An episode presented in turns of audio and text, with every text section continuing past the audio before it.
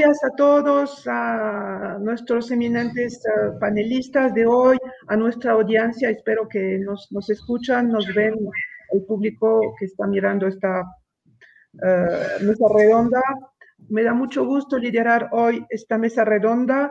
Uh, soy Michelle Ramis, embajadora de Francia en Colombia desde el mes de noviembre y me da mucho gusto ser su moderadora hoy porque ustedes son diplomáticos uh, eminentes y muy comprometidos en el tema de las mujeres, son hombres y mujeres. Entonces voy a, voy a, dar la lista de nuestros participantes hoy. La señora Patricia Lombard, embajadora de la delegación de la Unión Europea en Colombia, la señora Elena Storm, embajadora de Suecia en Colombia, el señor Peter Tasek, embajador de Alemania en Colombia, la señora S. Otsur, embajadora de Turquía en Colombia, el señor Peter Obdal, uh, Juan Peter Obdal, embajador de Noruega en Colombia, y la señora Viviana Aido Almagro, nueva representante de mujeres en Colombia, a quien damos la más cordial bienvenida. Nos da mucho gusto acogerla con todo su equipaje de mujeres. Quiero recordar que usted ha sido una, la ministra de la Igualdad muy joven en el gobierno del, del primer ministro Zapatero y que ha trabajado en, en, mujeres y yo creo que nos va, su experiencia nos va a inspirar muchísimo. Así que bienvenida a Colombia, nos tenemos afán de encontrarla personalmente. Este, uh, este panel se dedica a, a, tocar la igualdad de género en el mundo a través de la experiencia de, somos seis embajadores Uh, yo creo que va a ser muy interesante. Para empezar, yo quisiera recordar que el año pasado tuvieron lugar dos aniversarios relacionados con el papel de la mujer en las relaciones internacionales, pero debido a la pandemia casi se quedaron escondidos. En primer lugar, um, fue los, los 20, celebramos los 25 años de la adopción de la Declaración y la Plataforma de Acción de Beijing en 1995 quien había eh, adoptado un, un muy um, ambicioso uh, programa eh, para las mujeres, uh, realmente un programa que yo creo que ahora no se podría acordar porque era tan ambicioso, era un pase algo inesperado hace 50 años después de, de, que las Naciones Unidas habían declarado la igualdad de género en su, en su Carta Magna. El segundo aniversario fue también el de la resolución 1325 del Consejo de Seguridad de la ONU de Mujer, Paz y Seguridad. Yo creo que también se quedó escondido. Um, pero este año yo creo que vamos a poder visibilizar esta, estos uh, instrumentos, estos logros, porque entre el 30, y, 30 de junio y el 2 de julio en París se va a celebrar el Foro Generación Igualdad, que es la conferencia de, de, Beijing más 25. Esta conferencia está liderada por ONU Mujeres y Francia y México tienen la copresidencia. Uh, un primer evento virtual tendrá lugar en marzo en México y el evento plenario, diríamos, uh, tendrá lugar a finales de junio, principios de, de, de julio en París, casi virtual también. Uh, la idea no es adoptar una nueva declaración, sino favorecer las nuevas iniciativas a través de coaliciones de acción sobre seis temas. También yo quiero recordar que este año celebramos los 30 años de la, de la Constitución colombiana de 1991, quien declaró uh, la igualdad de hombres y mujeres de manera constitucional. Y vamos a ver qué ha pasado después, eh, los logros, los, uh, uh, los acontecimientos. Otra, otra tendencia que yo quisiera señalar, porque algunos de nosotros las compartimos, son las diplomacias feministas. Cuatro países, y Suecia fue el primero en 2014, decidieron adoptar una, una, diplomacia feminista no solamente en su política exterior, sino también en su política interna. Suecia fue el primer país, después vino Fra uh, Canadá en 2017, Francia en 2018 y México en 2020. Yo creo que este panel nos permitirá hablar de nuestras políticas uh, exterior y de recursos humanos en el campo de, de, de la mujer. Así que um, les propongo empezar el debate. Eh, estamos en una crisis sanitaria y yo creo que también es importante poner de relieve los daños, el sufrimiento de las mujeres durante esta crisis. Fueron, yo creo, las más golpeadas en términos de desempleo, en términos de violencia contra la mujer, porque el confinamiento agravó eh, las violencias domésticas, los feminicidios. Al mismo tiempo, estas mujeres fueron en primera línea trabajadores de salud, enfermeras, ayudantes. Así que yo creo que hay que darles las gracias por lo que han hecho y desafortunadamente por lo que han sufrido también. Voy a empezar las preguntas. quisiera solamente recordar que si, si, buscamos ejes de trabajo para mejorar la condición de la mujer este año, yo puedo recordar que el Foro Generación Igualdad va a trabajar en seis, um, seis ejes, y les voy a recordar antes de pasar la palabra a nuestra primera panelista, los seis uh, ejes de trabajo de este foro son violencia uh, basado en violencia de género, justicia y derechos económicos, autonomía corporal y derecho de salud reproductiva y sexual, acción feminista para la justicia climática, tecnología e innovación para la igualdad de género y movimientos y liderazgo feminista. Yo creo que estos seis ejes nos, nos dan perspectiva de trabajo para mejorar la condición de la mujer. Sin tardar, yo voy a pasar la palabra a la señora embajadora de la delegación de la Unión Europea, la señora Patricia Lombard, eh, preguntándole eh, qué ha pasado después de que el Parlamento de la Unión Europea aprobó el año pasado un documento que pide al Servicio Europeo de Acción Interior, la Comisión, las agencias de la Unión Europea y los, los Estados miembros, miembros que integren sistemáticamente la perspectiva de género en la política exterior y de seguridad de la Unión Europea y tal vez en la política de recursos humanos, cómo ha modificado las prioridades de la política exterior y el comportamiento de la Unión en los asuntos internacionales. Embajadora Lombard tiene la palabra. Querida embajadora, la embajadora de la Unión Europea, eh, hay un problema técnico para el acceso. Si quizás podemos pasar eh, con la siguiente pregunta hasta que ah, ella la, no la vemos. Bueno, entonces vamos a esperar. Vamos a pasar la palabra a la señora Elena Storm, la embajadora de Suecia. Como como ya lo dije, eh, Suecia fue el primer país en diseñar una política exterior feminista y yo creo que han definido un cuadro, un marco bastante ah, teórico. En cambio, Francia tiene una, una, visión más flexible. Yo creo que Suecia ha definido un marco muy definido, ah, muy preciso. Ah, ¿Cuáles son las expectativas de la política exterior feminista más allá de promover la igualdad de género, por ejemplo, para abordar otras cuestiones globales como el cambio climático, el desarrollo sostenible, la paz y la seguridad internacionales. ¿Qué se ha logrado hasta ahora? Embajadora Elena Storm. Gracias, muchas gracias por darme la palabra y buenos días a todos y todas.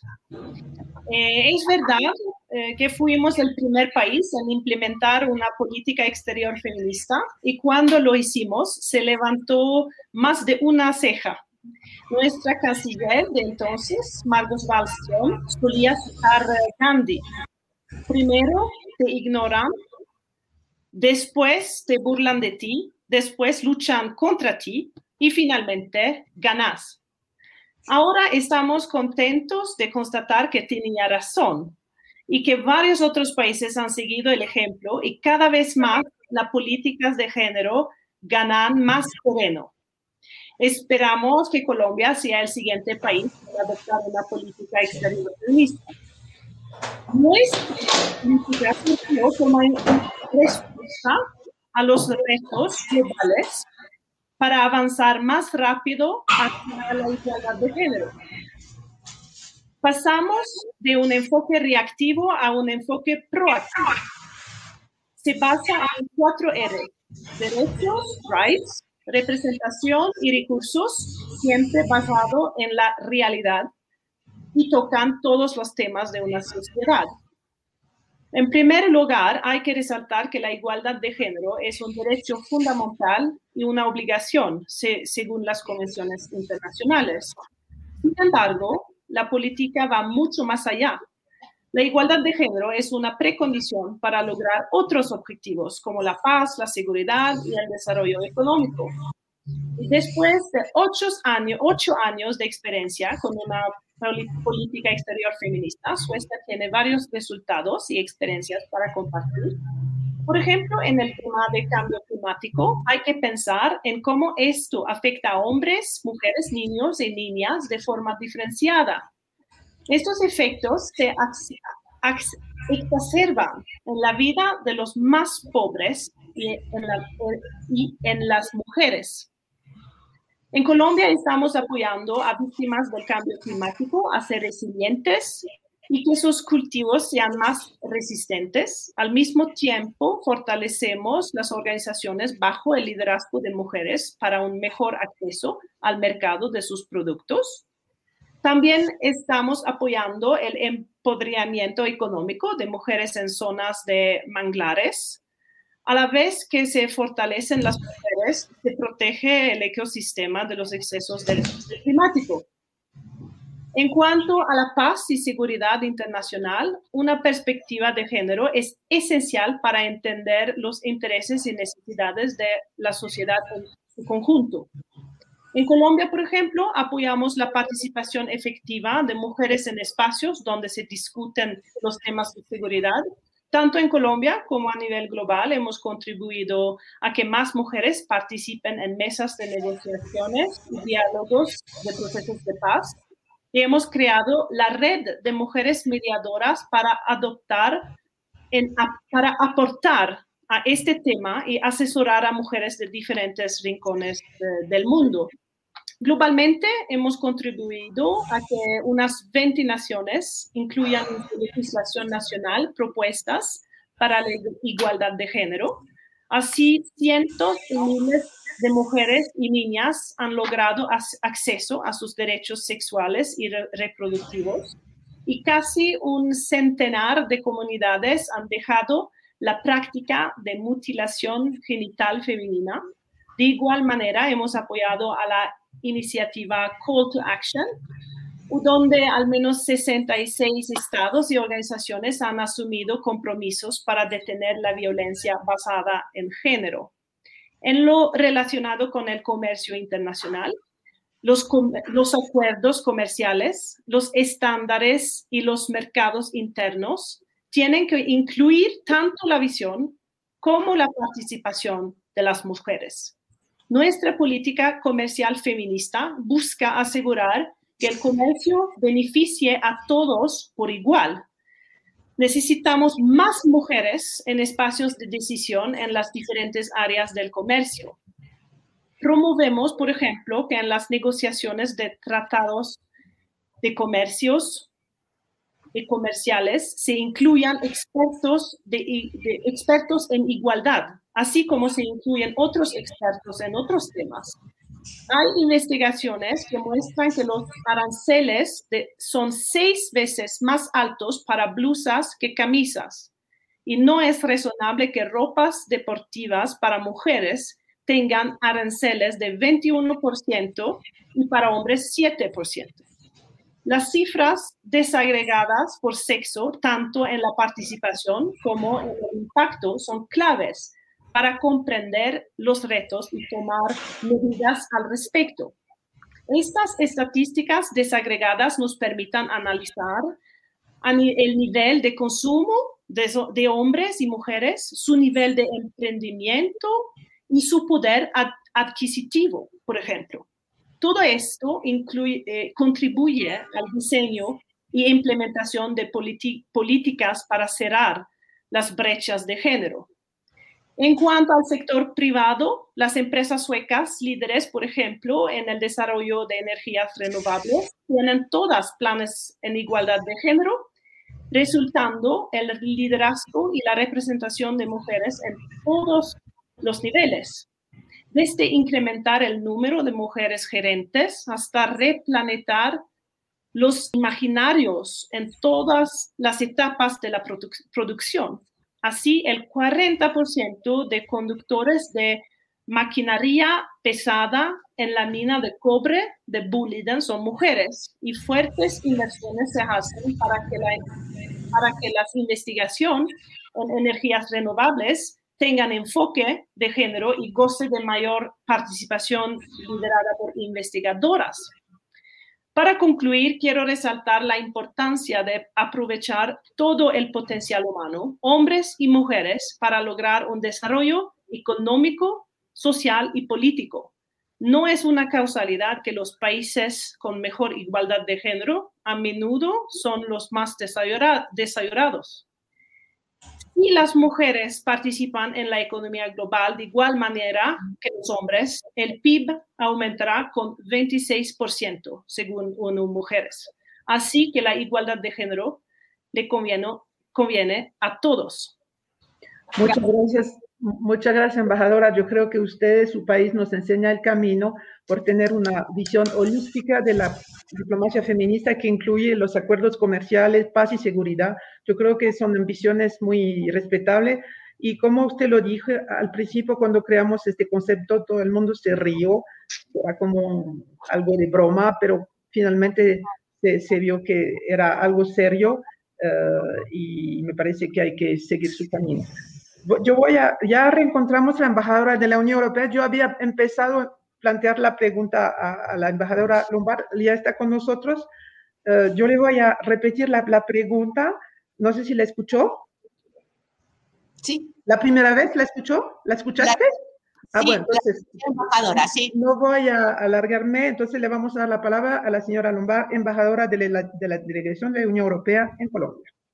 Muchísimas gracias, embajadora Ramisa. Muy buenos días a todos los que y las que con las que comparto este, este panel. Enhorabuena a la vicepresidencia por la organización de este foro M eh, de nuevo y también saludar a todos los pues, todas las que nos están siguiendo y los que nos están siguiendo. Entonces, eh, muchas gracias, embajadora Ramis. Hoy la pregunta y bueno, estamos hablando de este documento que adoptó el Parlamento Europeo y en el que hacía un llamado a integrar de una manera sistemática la, la perspectiva de género en la política exterior y de seguridad de la Unión Europea. Y yo quiero decir que efectivamente es un llamado Primero, que, ha replicado en cierta manera pues estas experiencias tan eh, apasionantes que estamos oyendo desde Francia, desde Suecia, desde, desde bueno, los países que están aquí representados eh, y que fue un llamado efectivamente para reconocer el papel central de las mujeres en la política exterior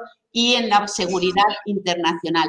Un llamado que surgió desde el Parlamento Europeo y que se ha visto también eh, igualmente reciprocado o, mm, sumado al que se han han ido sumando todas las instituciones europeas, ¿ah? la las más altas instancias, la presidenta de la Comisión Europea, eh, Ursula von der Leyen, también el presidente del Consejo Europeo y, por supuesto, el alto representante de la Exterior.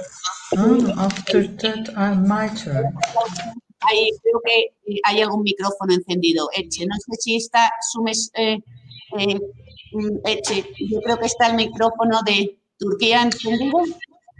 Bueno, eh, sigo. Efectivamente, un llamado que ha sido, eh, que ha sido mm, revisualizado, reciprocado por todas las altas instancias de, eh, las, de la Unión Europea, incluido el alto representante para la política exterior y, por supuesto, los comisarios eh, que en la Unión Europea pues, están eh, encargados de la cooperación internacional, de, la crisis, de las crisis humanitarias, también del comercio internacional, esperando que con estas cifras que nos ha compartido también la embajadora, eh, desde la Unión Europea se pueda, se ha decidido ya de hecho incluir en los nuevos acuerdos comerciales la perspectiva de género y en las evaluaciones de los acuerdos comerciales que hacemos continuamente, como el que estamos haciendo con Colombia también, cómo, eh, cómo afecta estos acuerdos eh, comerciales, cuál es la implicación en, en, los temas de género. Entonces, estos llamados se han visto reflejados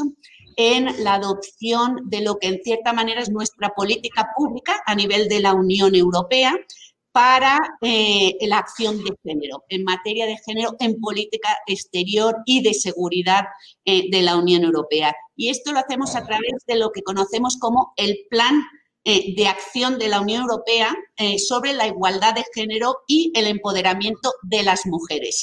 Recordar a quienes nos están siguiendo que en la Unión Europea somos 27 países y 27 países que, como mencionaré después, pues trabajamos juntos con esta, con esta visión también, desde lo bilateral y como grupo, como Unión Europea.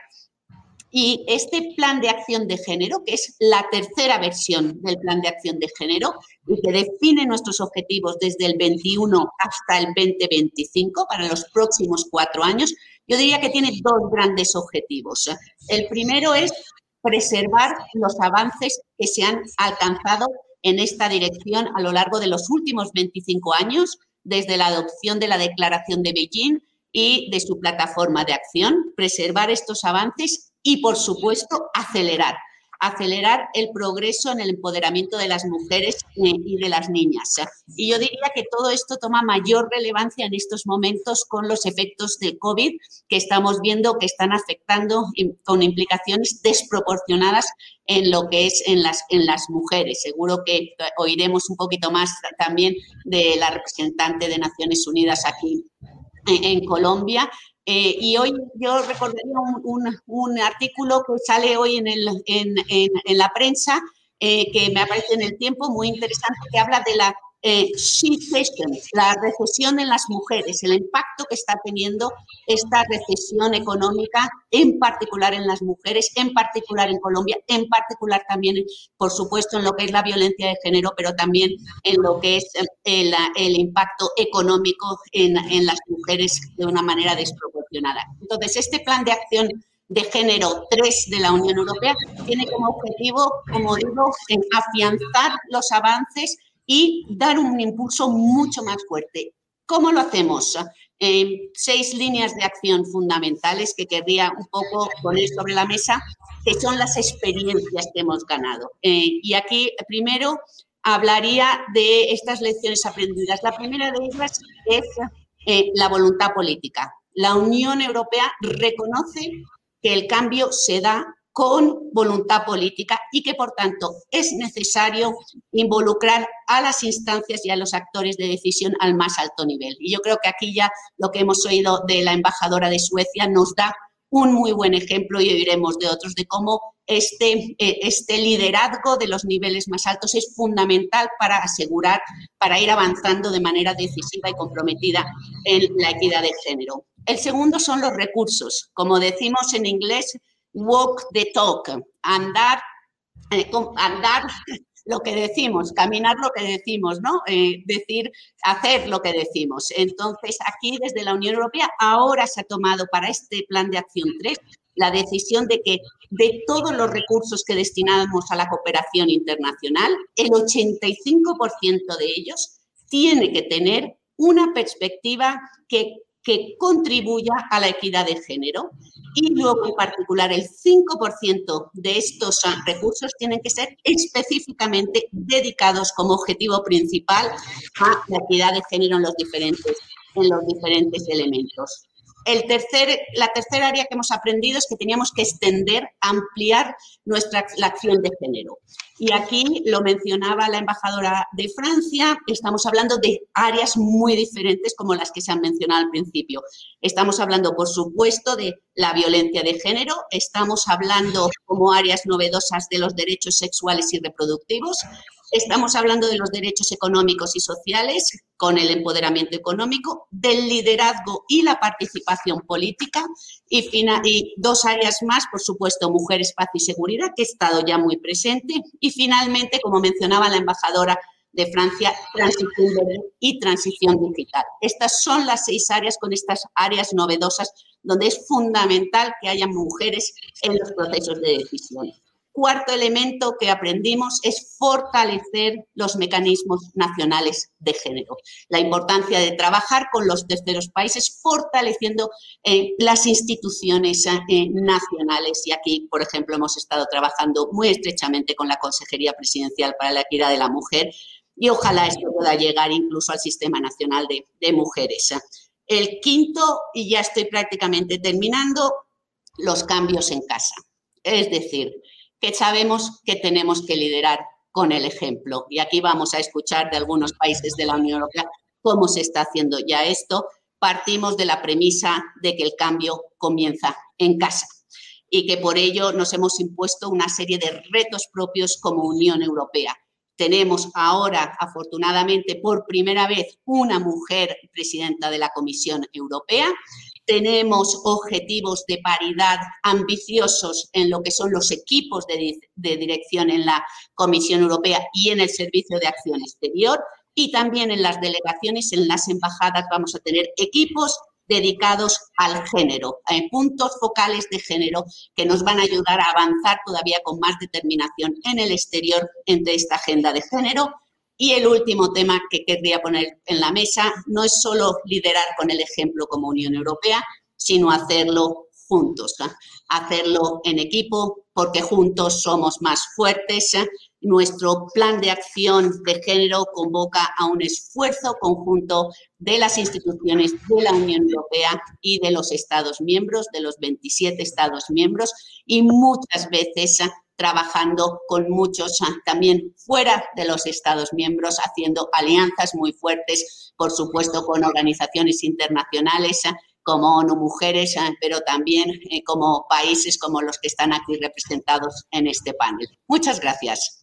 Muchas gracias, embajadora. Esta intervención nos alienta muchísimo porque sabemos que la Unión Europea tiene una política voluntarista que da un pulso a, los, eh, a la política de los Estados miembros. Es muy importante, como usted lo dijo, preservar los avances de Beijing porque los derechos de la mujer están en riesgo de retrocesos y hay que ser vigilante. También se necesitan recursos y el cambio en, casa es muy importante porque la educación aquí, eh, la cuna de la, de, la, de la igualdad está en la casa, en la escuela. Muchas gracias. Vamos a dar la palabra al embajador, de Alemania, al señor Peter Tasek, y le queríamos preguntar ah, cómo ha avanzado Alemania bajo el liderazgo de una canciller mujer. La señora, la, canciller Merkel está en el poder desde 15 años y supongo que ha impulsado mucho esta política ah, de igualdad de género Em, cuáles son los avances y qué buena práctica su gobierno podría compartir eh, como opción eh, para la política de Colombia en este campo. Embajador, tiene la palabra. Muchísimas gracias. Eh, muy grato esta oportunidad. Em, aprender de otros países no siempre es tan fácil porque es tan difícil que aprender de la historia son los mismos, mismos fenómenos, pero a veces tienen otras razones y otras consecuencias. Pero sí, un, un, ejemplo de un otro país puede ser muy inspirador, por ejemplo, Suecia o Francia, podemos aprender de eso y es muy alentador ver eh, ejemplos exitosos en otros países. Para nosotros, en Alemania, la igualdad de género es un tema fundamental. ¿Por qué? Igualdad significa igualdad de oportunidades, igualdad del acceso a las oportunidades. De esta manera, los mejores van a alcanzar los niveles más altos de cualificación. La igualdad, incluso la de género, sobre todo la de género, lleva a un uso más eficiente de, de los recursos humanos en la sociedad. En otras palabras, la desigualdad es una tontería. Alemania parece un ejemplo a seguir en, varios aspectos. No estoy seguro si vale en todos los aspectos. Permíteme ponerle un poco de agua al vino. Tampoco somos el paraíso para mujeres y nos falta mucho por hacer en esta materia. Empezamos con los logros en mi país. Lo que nos muestra la canciller Merkel es que las mujeres pueden ocupar puestos importantes en la política, pero igual en el sector privado o universitario, más allá del hecho de estar en la posición desde 2005, ha mostrado y sigue mostrando que el gobernar se puede apoyar en el saber y en el conocimiento, que el honor y la honestidad no consisten en su afirmación retórica, se ven en las acciones todos los días. Actúa, escucha sin ningún orgullo, sin ningún menosprecio por nadie, hace sus compras ella misma en el supermercado del barrio. Es una mujer que, que nos da un ejemplo de profesionalismo y de modestia. A propósito de, de, logros que todavía están en camino en Alemania, tengo que decir que hasta la entrada en vigor de la ley para la igualdad de derechos de, mil, 1958 vivimos prácticamente en el medioevo. El hombre tuvo el derecho de dictar a su eh, esposa donde tenía su domicilio, esposas no tuvieron derecho a una cuenta bancaria y, mucho más. Pero fue un camino muy largo de esta estipulación del derecho a la igualdad hasta su implementación social, que empieza en la casa.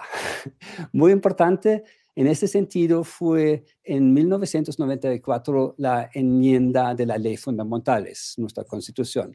El Estado promoverá la realización efectiva de la igualdad de derechos de las mujeres y los hombres e impulsará la eliminación de las desventajas existentes.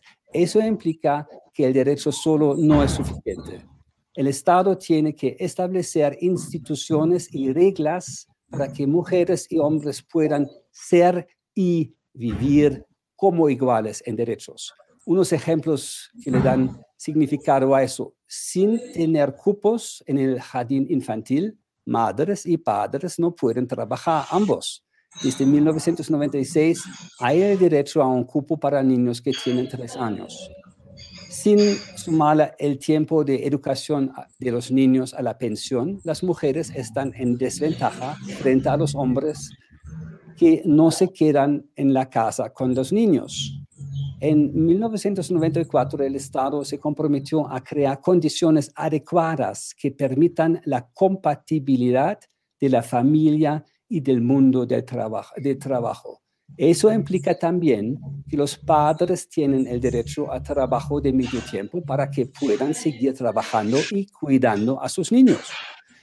Son, reglas, son estas reglas prácticas que se hicieron con miras a realizar el derecho a la igualdad a través de cambiar unos ejes centrales de nuestra sociedad misma.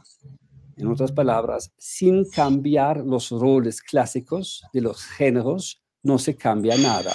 La educación de los niños es tarea de ambos padres. El acceso al trabajo es derecho de ambos. Quiere decir, los derechos no pueden manifestarse en el día a día sin, sin un cambio de nuestra cultura, de nuestra vida. No hay derechos de igualdad sin una, sin una cultura que les dé el espacio para su implementación. Y eso es mi mensaje central. Derechos y vida son dos caras de la misma moneda. La vicepresidenta hoy en la mañana habló de una erupción transformadora que se necesita en el país. Esta dinámica generada por mujeres me parece útil, em, necesaria y urgente en todo el mundo. Y la experiencia de, de, muchos durante la pandemia es que lo logrado en igualdad vivida se ve amenazado por el jardín infantil cerrado, por restaurantes cerrados en los cuales trabajan muchas mujeres. La igualdad de género en el día a día depende mucho del funcionamiento de instituciones que tienen una resiliencia muy baja frente a la COVID-19 esta vulnerabilidad hay que disminuirla. Para terminar, quiero decirles a todas las mujeres colombianas y sobre todo a las niñas y jóvenes de este país, pueden escoger y proponerse lo que quieran.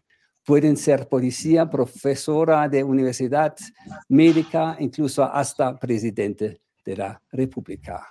Así que, pa'lante, mujeres. Muchas gracias. Muchas gracias, embajador. Yo creo que su mensaje ha sido clave, es un mensaje liberador para las niñas de, Colombia. Usted ha dicho algo muy importante, que el derecho no es suficiente, las leyes no son suficientes, hay que implementarlas y el Estado tiene que proveer las condiciones para la implementación diaria, la práctica, con jardines infantiles, cambiar el rol de la, de la mujer en la, en la casa, la implementación y, la, legislación son cosas diferentes. Pero yo creo que el hecho de tener una mujer canciller eso abrió puertas, ah, desencadenó las mentalidades y realmente abrió candados. Yo creo que son muy importantes ah, el hecho de que la mujer tenga puestos cargo de responsabilidad para la proyección de las ciudadanas. Gracias, embajador. Yo voy a dar la palabra ahora a nuestra colega de Turquía, la, embajadora S. Otsur. Disculpe si pronunció mal su, su nombre. Yo quisiera decir que Turquía ha apoyado en Colombia la creación y la dotación de las casas de las mujeres empoderadas. Con esas casas, el gobierno colombiano, colombiano busca acercar los distintos servicios del gobierno a las mujeres en todas las regiones del país. Yo creo que la, el tema territorial es muy importante aquí, uh, poder tener acceso a, a estas mujeres uh, que están en, en departamentos remotos. En ella se concentra la oferta institucional, pública y privada dirigida a las mujeres en la región. Entonces nos gustaría, embajador, que nos diga desde su perspectiva cómo percibe la situación de las mujeres en Colombia y las acciones adoptadas por el gobierno para mejorar la situación de ellas. Esta mañana la, señora uh, vicepresidenta nos recordó que uh, hubo a, a, el, año pasado el Parlamento, el Congreso adoptó la ley de emprendimiento que ha sido importante para dar espacios a las mujeres. Embajadora tiene la palabra. Thank you, Ambassador. First of all, I congratulate with my warmest wishes the Women's Day of all the participants and the strong women of uh, Colombia. I thank Madam Vice Minister for inviting me to participate this forum. Undoing the patriarchy is a universal task in the feminist discourse. Um, and I hope, as a woman diplomat, um, to to support this understanding. Um, I am one of the 65 women ambassadors of Turkey representing uh, my country abroad. And as a women, ambas- woman ambassador, I wholeheartedly support Madam Vice President's projects uh, for the empowerment of women. Moreover, these projects are supporting the rural development as well. So, empowering the women living in rural regions of Colombia is the right work, I think, to address the needs in terms of gender equality. Uh, indeed, Colombia has made important strides uh, in gender equality over the past two decades. It rose to a ranking of 22nd out of 153 countries in the World Economic Forum's Global Gender Gap Index for 2020. Um, to, just to give some examples of the achievements of Colombia, at the government level, the Colombian cabinet is ex- exemplary, 50 50 uh, equality. Uh, and Colombia is the first country to acknowledge economic contribution of unpaid care work by passing a law. OECD praised that move in 2000. Um, uh, in, in, the past two years. Also, the National Development Plan of Colombia for the years 2018 and 22 includes an entire chapter on women's rights based on three dimensions economic, political, and physical integrity of women. Yet, despite these achievements, there are big challenges generally stemming from the decades long armed conflict of Colombia. Uh, the women constitute the most adversely affected segment of the society from the devastating consequences of the armed conflict. 80% of the internally displaced people in Colombia are women and children. Of these, uh, 15% of the displaced women state that they are also victims of sexual violence.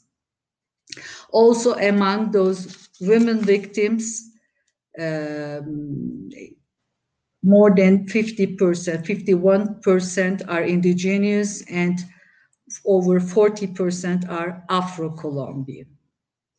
So, uh, the UN verification mission's last reports indicate that violence against women continues.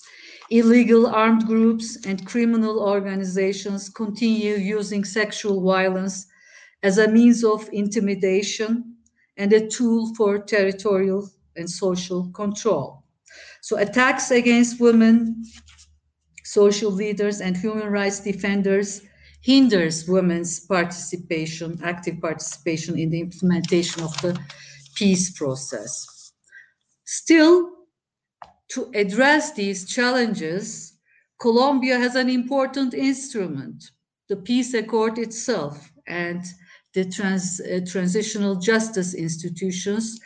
They constitute the most gender focused approach. An example of its uh, kind, the, the most uh, gender focused example in the world.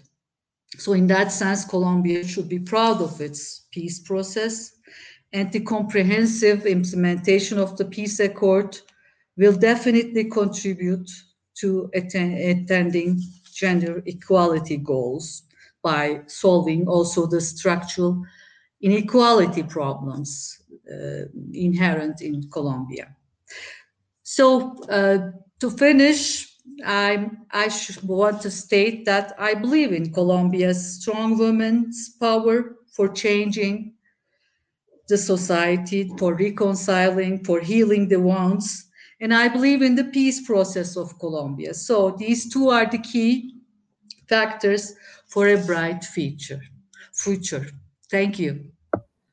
Muchas gracias, embajadora, por este testimonio. Nos da mucho gusto que Turquía está apoyando a las mujeres en los territorios y con razón usted citó el proceso de paz y el acuerdo de paz como un acuerdo modelo que tiene una orientación de mujer muy relevante y sabemos cuánto las mujeres han sufrido eh, violaciones durante el conflicto armado. Es un legado negativo que tiene adentro de ellas. Yo creo que hay que cambiarlo por una perspectiva positiva para que estos conflictos no, no, no, no les quitan oportunidades para el futuro de sus hijos. Yo creo que las mujeres colombianas son muy resilientes y hay que apoyarlas, me parece, y su acción merece realmente ser subrayada. Muchas gracias. Vamos a pasar ahora la palabra al señor embajador de eh, Noruega. Ah, recuerdo que Noruega es el garante del proceso de paz con Cuba, así que conoce mejor que nosotros todas uh, las entrañas del acuerdo. Eh, embajador, Noruega ha avanzado internacionalmente la agenda de mujer, paz y seguridad. Eh, ¿Cuáles son los retos más apremiantes que Noruega ha identificado para asegurar el cumplimiento de, esta agenda? Eh, ¿Cómo asegurar una efectiva participación de las mujeres en todos los escenarios de toma de decisiones? ¿Qué experiencia nos puede compartir con, desde la realidad noruega en este punto? Yo sé que la diplomacia noruega es muy paritaria en cuanto, a, cuanto a embajadores, entonces nos va un poco a enseñar las buenas prácticas. Embajador tiene la palabra.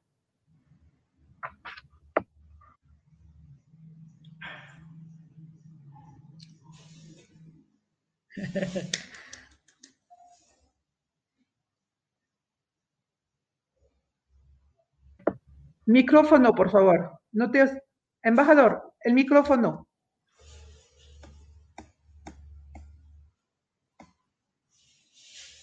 Muy difícil con la técnica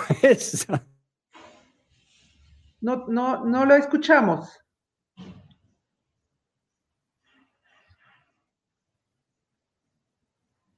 Ay, ay, ay. No.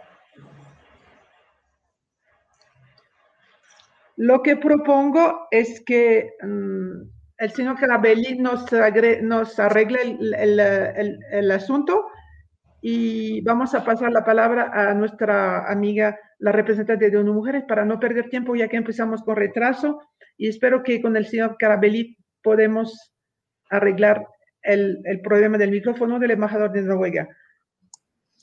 Embajadora, creo que la representante de ah, ONU también se le cayó la red y está esperando ay, ¿qué hacemos? también en el backstage. Bueno, entonces, ¿qué hacemos? Vamos a, si la parte colombiana nos escucha, nos tenemos que ayudar para arreglar dos problemas. Dar la palabra al embajador de Noruega y reencontrar Ah, sí, la señora Aido está aquí. No me dejan pasar. Ah. Bueno, si me permite, yo voy a, pedir a mi asistente que nos ayude.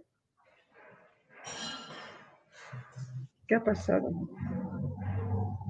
Perdón, quito el micrófono para hablar con mi secretaria y estoy con usted en unos minutos.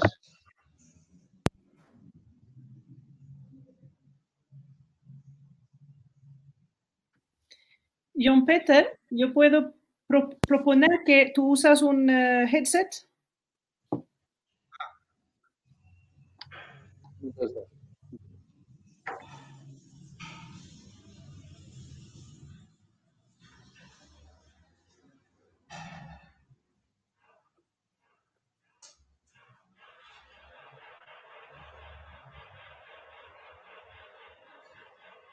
Hola.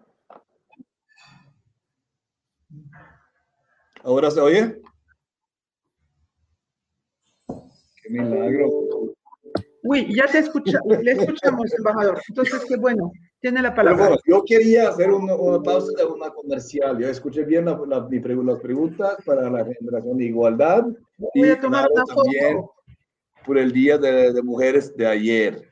Y, y, y eh, después, eh, obviamente, una, yo agradezco muchísimo eh, esta posibilidad de, de, participar en esta panel eh, que organizado por la vicepresidencia.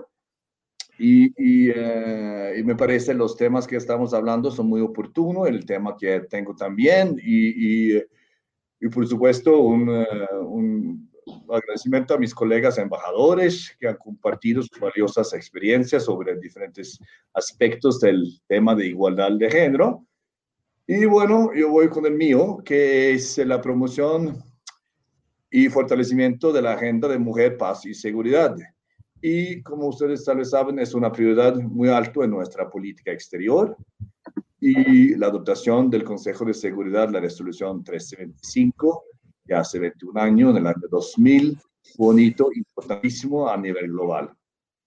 Destacar el momento histórico. Muchos países se han comprometido a la implementación de esta agenda que se destaca como la herramienta normativa más completa que tenemos, eh, que tenemos para asegurar que todos los procesos de paz sean inclusivos y representativos. A pesar que la Agenda 1325 ha creado un ambiente más propósito para la inclusión de las mujeres en la construcción y construcción de paz, seguimos enfrentando retos muy profundos la participación completa y activa de mujeres en procesos de negociaciones sigue siendo bajo o baja y todavía falta mucho para asegurar su participación equitativa en la implementación de acuerdos de paz. Yo creo que alguien tiene su micrófono aprendido, ¿no? O, también es yo que es el, pro, el problemático micrófonos. Bueno, tenemos que trabajar de manera conjunta y coordinada para reducir las barreras estructurales que piden la participación de las mujeres en los escenarios de toma de decisiones en muchos lugares del mundo, eso lo, lo sabemos todos. Y nosotros hemos experimentado que tales barreras muchas veces se deben a la falta de políticas públicas que obligan a las autoridades a garantizar la igualdad de género en todos los ámbitos de la sociedad. Y es muy difícil construir una sociedad inclusiva, igualitaria, si no existe una voluntad política o los recursos para realizar reformas profundas. Como dijo Patricia, ¿no? Eh, ¿Cómo se llama? ¿Qué, fue? El, el, eh, habla el, del dinero. Uh, put, the money where your mouth is, ¿no? Um, y con respeto a los procesos de paz. Son las partes uh, en conflicto las que suelen tener la última palabra sobre el tema de la inclusividad y por lo tanto es fundamental hacer incidencia desde lo internacional, pero más aún desde lo local, para que las partes entiendan la importancia y el valor agregado de construir paz y, y partir de un enfoque transversal. Es también importante destacar que también existen ejemplos eh, alentadores. El acuerdo de paz en Colombia, como dijo la embajadora de Turquía, es, un acuerdo pionero en este sentido. Se logró incorporar el enfoque de género y garantizar la participación de las mujeres en todas las fases de la implementación. Hoy, en muchas comunidades son las mujeres colombianas que están liderando iniciativas de paz y reconciliación. construyendo ámbitos seguros y promoviendo la paz territorial. Bueno, claro, hay muchos retos todavía. Por ejemplo, en cuanto a la seguridad de las lideresas y la, y la todavía baja representación de mujeres en espacios de toma de decisión. Pero sin embargo, al mismo tiempo vemos con mucho ánimo y esperanza los esfuerzos del gobierno acompañado de una sociedad civil cada vez más vocal y exigente por impulsar una política de igualdad de género en todos los territorios del país. Y para Noruega, la agenda de mujeres, paz y seguridad es uno de los enfoques principales de la cooperación aquí en Colombia. Trabajamos de manera estrecha con el gobierno con la sociedad civil y con nuestros colegas del cuerpo diplomático para hacer visibles los aportes de las mujeres colombianas a la paz y a la reconciliación. Y esta semana conmemoramos el Día de la Mujer en todos los rincones del mundo. Y en muchos lugares existen las leyes, la normatividad para construir sociedades donde las mujeres tengan las mismas oportunidades que los hombres. Ahora es tiempo de implementar y poner acciones detrás de nuestras palabras. Y por último, también yo quiero otra vez felicitar a todas las mujeres constructoras de paz, tanto aquí en Colombia como en otros lugares del mundo. Muchas, muchas gracias. Muchas gracias, embajador, por sus palabras alentadoras. Y es cierto que este acuerdo de paz es realmente algo pionero que por primera vez abarca todos los temas um, de seguridad, incluyendo el tema de las mujeres a pesar de todo, hay desafíos para su seguridad, um, pero yo creo que solo la voluntad de los estados pueden ayudar a, combatir las resistencias y uh, su testimonio es muy importante como garante. ¿Hemos perdido a la representante de unas mujeres o está con nosotros? Yo, yo mandé un... ¿Qué pasó? ¿Cómo vamos a hacer?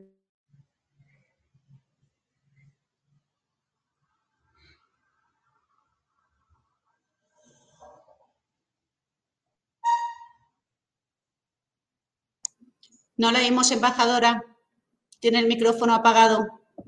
Disculpe, eh, estamos buscando a la, señora Aido Almagro. Parece que no está en el panel.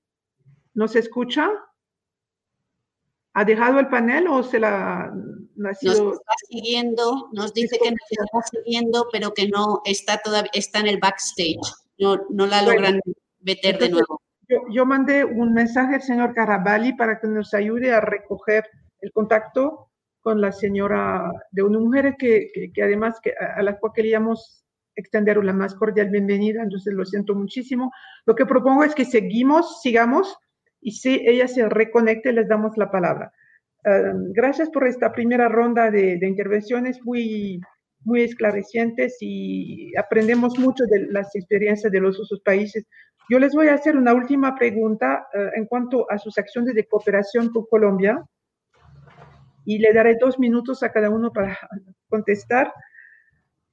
Somos todos reunidos aquí, son amigos de Colombia y llevamos programas de cooperación, implementamos en Colombia y varias partes del país programas de, cooperación. ¿Cuál es, desde su punto de vista, el proyecto insignia para ayudar a alcanzar las metas que la señora vicepresidenta y el gobierno del presidente Duque están eh, conduciendo en materia de igualdad de la mujer.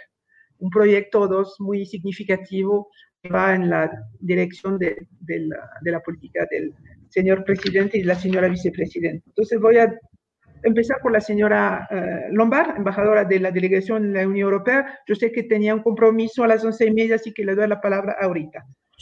Muchísimas gracias, embajadora. Eh, la verdad, muchas gracias por esta oportunidad también y esperemos que pueda reunirse con nosotros la representante de ONU Mujeres, como decía, por lo menos para darle la bienvenida. Entonces, bueno, desde la Unión Europea hemos estado trabajando y apoyando y acompañando al gobierno nacional, eh, al presidente, vicepresidenta desde la Consejería de Género y a las autoridades locales en muchos programas, en muchos programas eh, de diálogo político, en una cooperación, por ejemplo, con las mujeres rurales que se benefician de acceso a la tierra, a los créditos, extensión eh, agropecuaria, en la violencia de género, de la violencia doméstica, contra la violencia doméstica. Estamos trabajando mucho con organizaciones no gubernamentales del país, estamos trabajando mucho en el empoderamiento político, en el empoderamiento económico, en la paz, las víctimas, las mujeres en la paz, las mujeres en la justicia transicional, esto tan, eh, tan importante. Eh, pero yo diría que si tengo que elegir un proyecto, eh, un proyecto así emblemático, yo hablaría de la Escuela Nacional de Desaprendizaje del Machismo, ENDEMA. Ha sido una apuesta innovadora que lanzamos desde la Unión Europea, una apuesta de comunicación con la que hemos apostado por transformar prácticas, transformar comportamientos y estereotipos que muchas veces sustentan eh, las desigualdades de género y la violencia de género.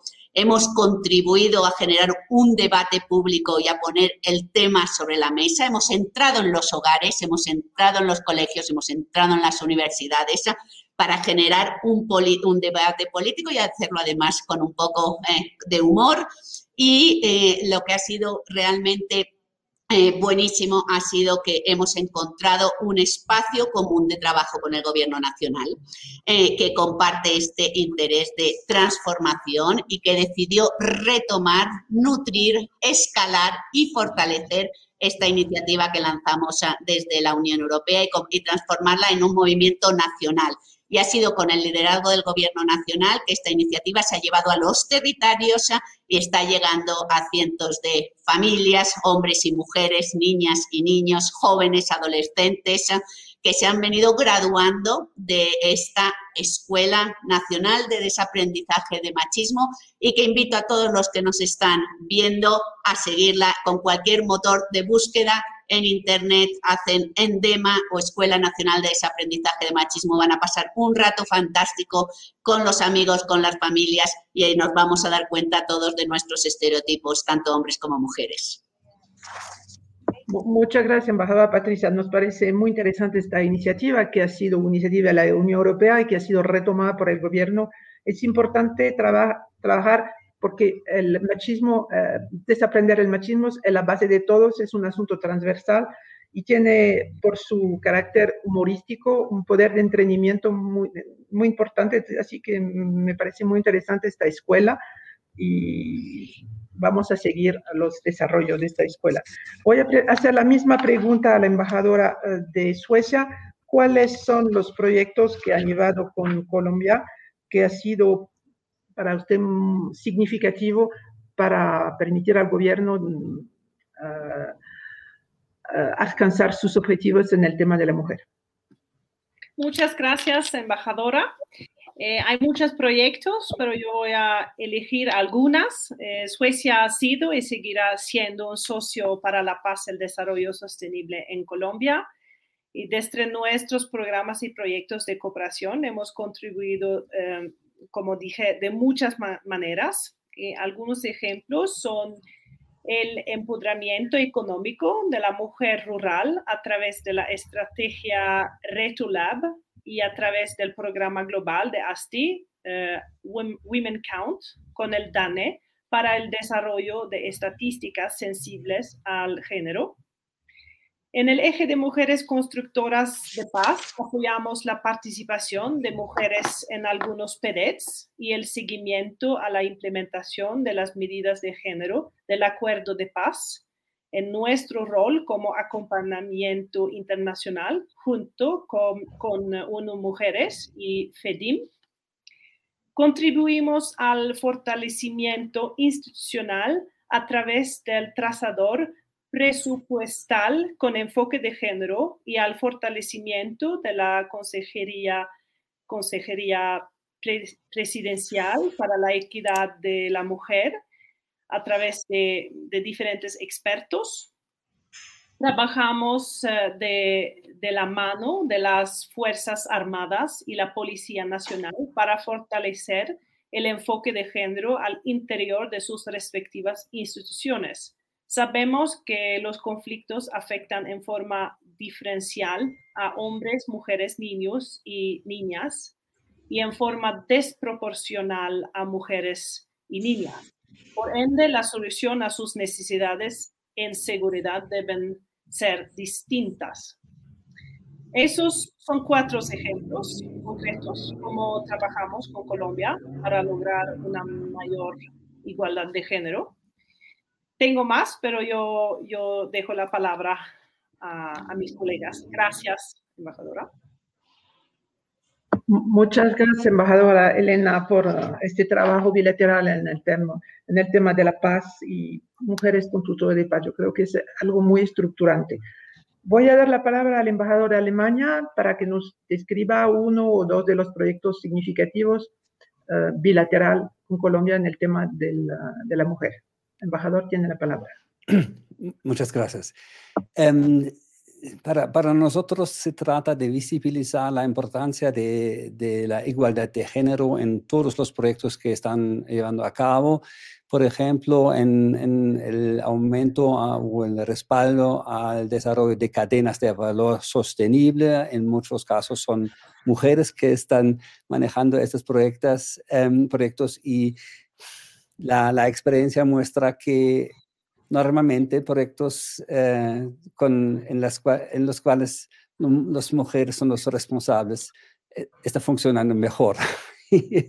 Eso también es, es, es, una idea que nos inspira en nuestra cooperación con lideresas sociales como Yolanda Perea o otras. Posta y la, igual, la igualdad de género es transversal y no se enfoca en un proyecto solo, pero también estamos uh, comprometidos mucho con eso. Y que quería agradecer um, el trabajo de la vicepresidenta que está resaltando, uh, que está dando visibilidad al tema, porque el tema no se explica sin esfuerzo.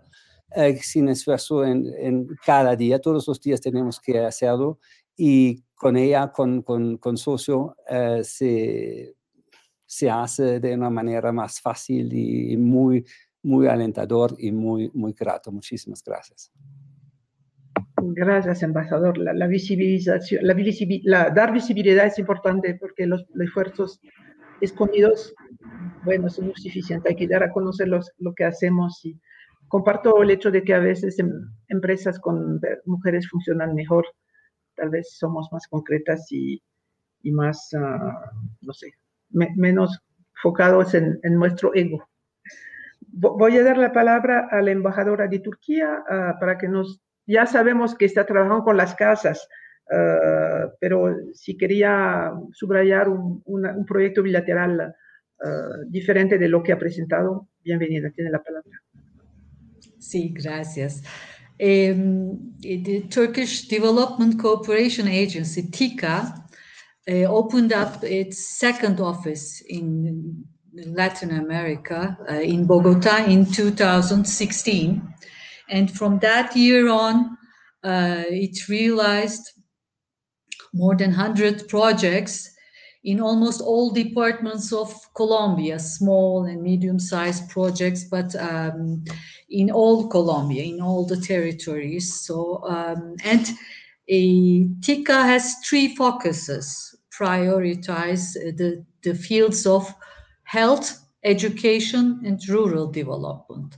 These fields all um, are directly or indirectly related with the empowerment of women. Just to give a few examples of uh, in each um, team, under the health during the pandemic, we uh, we worked with the vice presidency uh, and the and mayor of Bogota. Also, we donated uh, kits of beds to transform the Corferias to a, a, transitory hospital. We donated three ventilators to Choco. We donated thermal uh, cameras um, for the use of the state buildings and also the airport of Cartagena. Under the education, um, we, we constructed a school building in Orejon. Orejon is one of the most conflict ridden areas of Colombia. And we donated boats for the transportation of children to schools in El Charco, Nariño. Under the rural development, these projects uh, of Vice Presidency Casas de las Mujeres, we installed communication and information and communication technology classrooms uh, in Pasto, Rio Hacha, Buga, Cucuta, and Quibdó. Uh, together with Vice Presidency, also uh, we delivered a mask manufacturing machine in Nariño. So it's it's uh, uh, contributing to the empowering of the women uh, and, and also the pandemic. Thank you.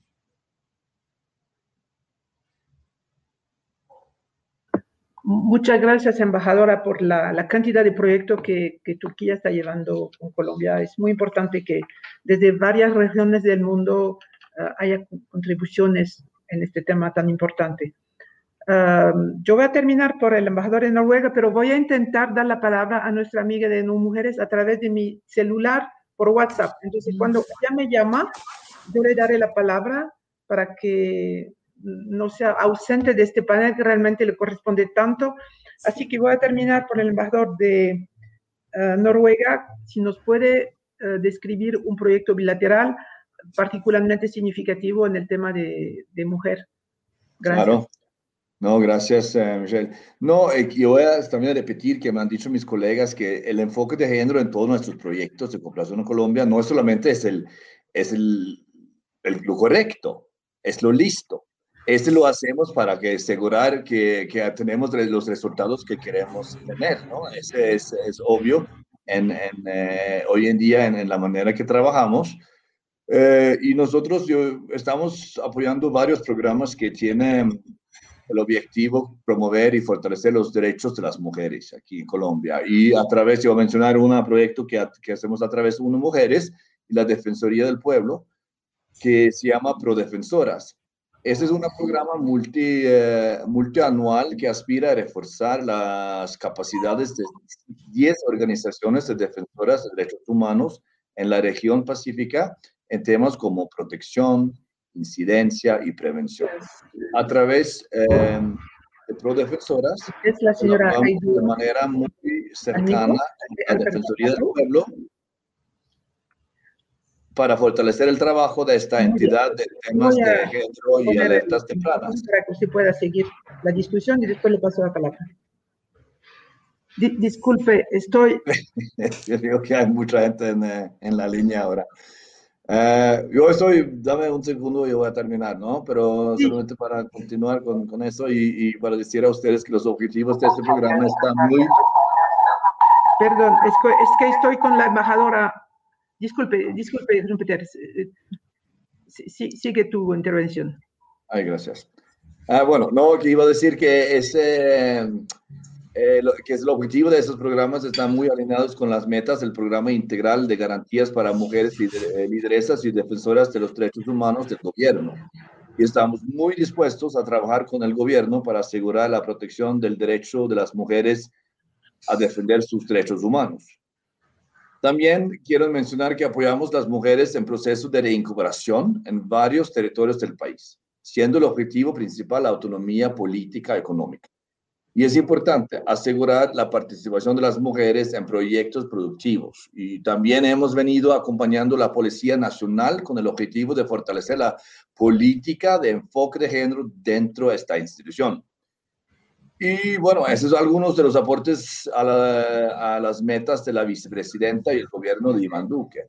Y, yo quiero también, terminando, destacar la buena relación que hemos desarrollado con la consejera presidencial Heidi Gallo y otras entidades del gobierno. Y apreciamos el intercambio entre la embajada y el gobierno en temas como mujeres, paz y seguridad, empoderamiento económico de la mujer y la violencia basada en género. Este gobierno ha hecho importantes avances en varios temas que, que, tienen que ver con la igualdad de género y estamos muy dispuestos a seguir con estas buenas colaboraciones. Muchísimas gracias. Muchas gracias, eh, John Peter. Nos parece importante que embajadores se, se interesan a estas mujeres que son a veces no tienen el, el ánimo. eh, la valentía de, de, hablar con las autoridades o hacer conocer su situación, es bueno que alguien le tome un poco de su protección para visibilizar su combate y sus acciones. Muchas gracias. Ahora tengo la, la señora Aido uh, Almargo, uh, representante de mujeres. Vamos a intentar hacer una intervención, no sé si va a funcionar, pero... Parece, querida embajadora, parece que ah. me dieron acceso y estoy eh, compartiendo espacio. Disculpen el enorme inconveniente. Ah, entonces, pues, no me que nos, nos agrada tenerla. Entonces, le voy a dar la palabra final para que nos explique un poco, primero, darle la bienvenida y que nos uh, diga un poco cuál es su agenda, la manera en que va a trabajar con Colombia, con nosotros, y la palabra es suya. Y bienvenida. Muchísimas gracias, embajadora de Francia, por el liderazgo en este espacio, por la cálida bienvenida y un agradecimiento también a, a todas las embajadoras que forman parte de este panel. Disculpen los inconvenientes que hemos tenido eh, logísticos y técnicos. Eh, sí quería decir que mm, ha habido un compromiso súper serio para transversalizar la agenda de género en todas las agencias y programas de, de, la organización a nivel de Naciones Unidas y al final este es un compromiso eh, que al fin y al cabo refleja los valores fundamentales que son tan antiguos como las propias Naciones Unidas. Y bueno, por eso la igualdad de género es una eh, de las claves de la Agenda 2030, no solo con un objetivo específico, el ODS número 5, sino también con metas e indicadores en el resto de objetivos de la Agenda 2030. Eh, Además, también es uno de los elementos fundamentales que está en el mismo corazón de la reforma del sistema de Naciones Unidas y el secretario general se ha comprometido a alcanzar la igualdad de género, la paridad en el nivel de liderazgo superior. Antes comentaba alguno de los embajadores la importancia que tiene que estemos en la toma de decisiones, que estemos en los ámbitos de poder. Bueno, pues eso es un compromiso clarísimo marcado por el secretario general con el fin de lograr la paridad a todos los niveles de la organización antes del año 2030, que está dando los pasos para que así sea. Pensé que desde el 1 de enero del 2017, el, secretario general nombró a 32 líderes del Senior Management Team, 17 mujeres y 15 hombres, lo que eh, acercó la composición a la paridad, ¿no? con un desglose del 34% de mujeres y del 56% de, de, hombres. La misma Asamblea General hizo una solicitud al, al secretario general de la ONU para lograr de género, esa paridad 50-50 a todos los niveles de las Naciones Unidas y hasta que esta meta sea cumplida en todas las entidades y en cada uno de los niveles se unas medidas especiales de carácter temporal. Medidas que son necesarias y ese es el, el mayor reto. Yo creo que el pasar de las palabras a los hechos. Esta mañana el presidente eh, utilizaba en la inauguración de este foro una frase que decía, pasar de la retórica histórica al empoderamiento. Creo que eso es muy importante, ¿no? Porque lo que está claro es que la igualdad y la paridad no van a llegar por sí solas. También lo comentaba la embajadora de la Unión Europea, se requiere voluntad política, requiere de recursos, no va a llegar solita en ningún espacio ni de la economía, ni de la sociedad, ni del poder, si no hay un compromiso decidido, si no se implementan políticas y las medidas necesarias para acelerar esos cambios. Y en ese sentido, pues al interno de la ONU son muchas las acciones puestas en marcha, además de, de los nombramientos a nivel senior que mencionaba antes y de la estrategia para alcanzar la calidad a todos los niveles. Acciones que creo que pueden servir de inspiración también a, para otros espacios, para, para los países, como pueden ser el monitoreo del progreso de la paridad a todos los niveles, con un sistema de calificación de los indicadores de desempeño de los equipos de las Naciones Unidas en los distintos países en relación con la igualdad de género, que lo que hace es evaluar de forma estandarizada las prácticas y permite mejorar el rendimiento también de los equipos en cada país. Contamos también con planes de acción, con la implementación de planes de acciones específicos. Cada una de las agencias del sistema de Debe desarrollar o actualizar su propia estrategia de igualdad de género. Por supuesto, proporcionar condiciones de trabajo que propicien la igualdad de oportunidades, el desarrollo de programas de capacitación de género para todo el personal, la implementación de programas interagenciales con un marcador de género que no sea menor de un 30% y en ese sentido ONU Mujeres está desarrollando muchos programas en el país, en Colombia, en colaboración con las agencias hermanas y gracias al apoyo de las alianzas que mantenemos con muchos de los embajadores que, que participan en este foro, a los que quiero agradecer enormemente todo ese compromiso que tienen con la igualdad de género. El objetivo es seguir, porque son muchos los retos en materia de violencia de género en un país en el que cada día son asesinadas tres mujeres por el hecho de ser mujeres, en un país con una brecha salarial todavía en torno a un 2%, en el que las mujeres debido a, a la pandemia han retrocedido en cuanto a participación en el mercado laboral al escenario que teníamos hace 10 años. Los impactos de esta crisis sabemos sido desproporcionados en las mujeres porque están en la primera línea, eh, son mayoría en el personal sanitario, porque los empleos que se han visto más perjudicados son precisamente aquellos en los que hay sobrerepresentación de mujeres, como son las manufacturas, el comercio o el turismo, porque están sobrecargadas en cuanto al tiempo de trabajo de cuidado no remunerado. Ya en Colombia eh, las mujeres dedicaban dos veces más de su tiempo que los hombres a este tipo de trabajo de cuidado no remunerado. Y ahora, eh, con los confinamientos, el cierre de las escuelas, han tenido que hacer de maestras, tutoras, la sobrecarga del sistema sanitario, se han tenido también que encargar del cuidado de las personas enfermas. Es insostenible, ¿no? Este modelo de cuidados en el que estamos en la actualidad.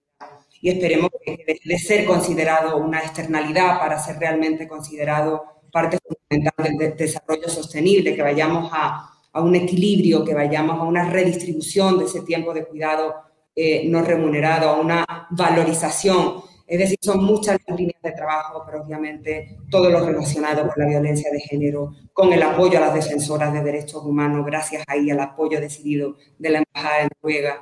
Eh, por supuesto, trabajar en incrementar el empoderamiento económico de las mujeres y sus medios de vida, apoyar la implementación de los acuerdos de paz que son emblemáticos eh, por esas disposiciones que tienen en materia de género. Creo que hay un compromiso muy claro por parte de, ONU Mujeres y me parece importante que las mujeres estén en el centro de eh, la respuesta socioeconómica planteada frente a la COVID-19, un marco de respuesta que planteó el secretario general de Naciones Unidas, donde se ha considerado la igualdad de género como uno de los elementos imprescindibles para reconstruir mejor, porque eh, sabemos que con el empoderamiento de las mujeres se recuperan las economías, se de trabajo, eh, mejoran los resultados en la economía comunitaria, mejora el consumo y el ahorro, las formas de trabajo cambian, la producción y el consumo son más sostenibles, se reduce la violencia, se promueve la paz sostenible y sin embargo, la respuesta de los gobiernos políticas públicas son normalmente ciegas al género. Fíjense, y con esto voy terminando, que todos los planes del mundo, de todos ellos, eh, como respuesta a, la pandemia, solamente un 20% de esos planes contempla medidas específicas a cuidados y solamente el 35% tiene acciones dirigidas al trabajo informal o no protegido.